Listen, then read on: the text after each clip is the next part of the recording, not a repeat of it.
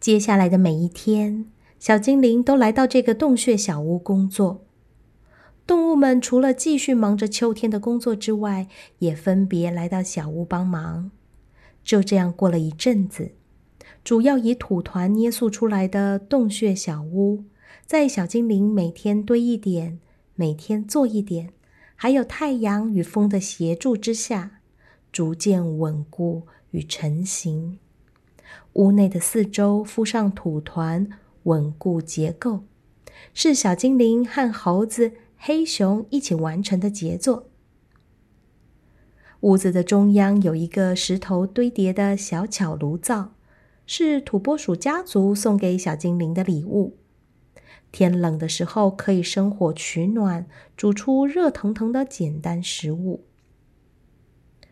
屋子的角落。有一张铺满稻草的木质睡床，是师傅帮小精灵定制的。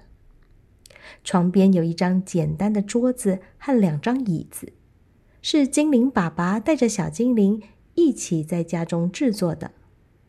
精灵妈妈同时也用着毛料替小精灵编织了一块温暖厚实的地毯，让小精灵放在炉火旁。小屋门口，一扇门，一口窗，门框外堆起一个拱形的门廊，两侧预备了种植春天花草凹槽的小矮墙，也替小屋挡风避雨。多亏有大家的帮忙，洞穴小屋终于在冬天来临之前搭建好了。这里是小精灵在冬天森林休憩的小天地。里面也充满着大家给小精灵的爱护与祝福。这一天，小精灵为洞穴小屋的睡床铺上了温暖蓬松的羽毛被，炉子上烧着一锅南瓜浓汤，屋子里弥漫着浓汤的热气，暖暖香香的。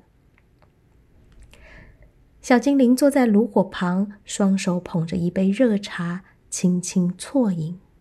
眼神环顾四周，他心里想：一切终于准备好了。这时传来敲门声，小精灵走到门边，打开门，没有看到人影，却听到脚边有声音。往地上一看，原来是松鼠家族送来一堆坚果。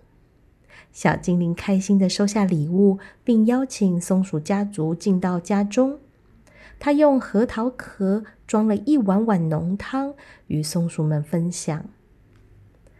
小精灵开心的和小松鼠一起在炉火旁边喝着汤。接着，许多动物陆陆续续前来拜访。小兔子送来根茎类，小地精送来许多饱满奇异的珍贵种子。大家都进来小屋里坐坐。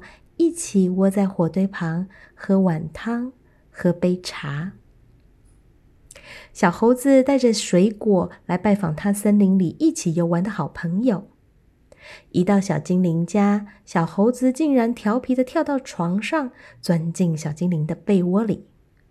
令人觉得好笑的是，没想到小猴子竟然玩着玩着就睡着了。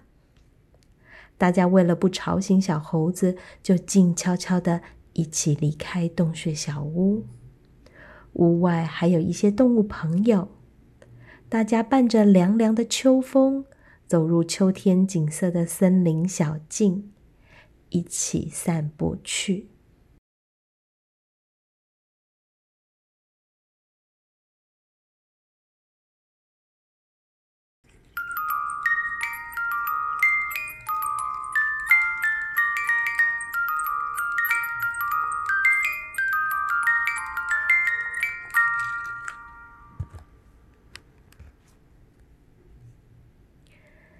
小精灵的森林洞穴小屋终于盖好了，好替他开心哦！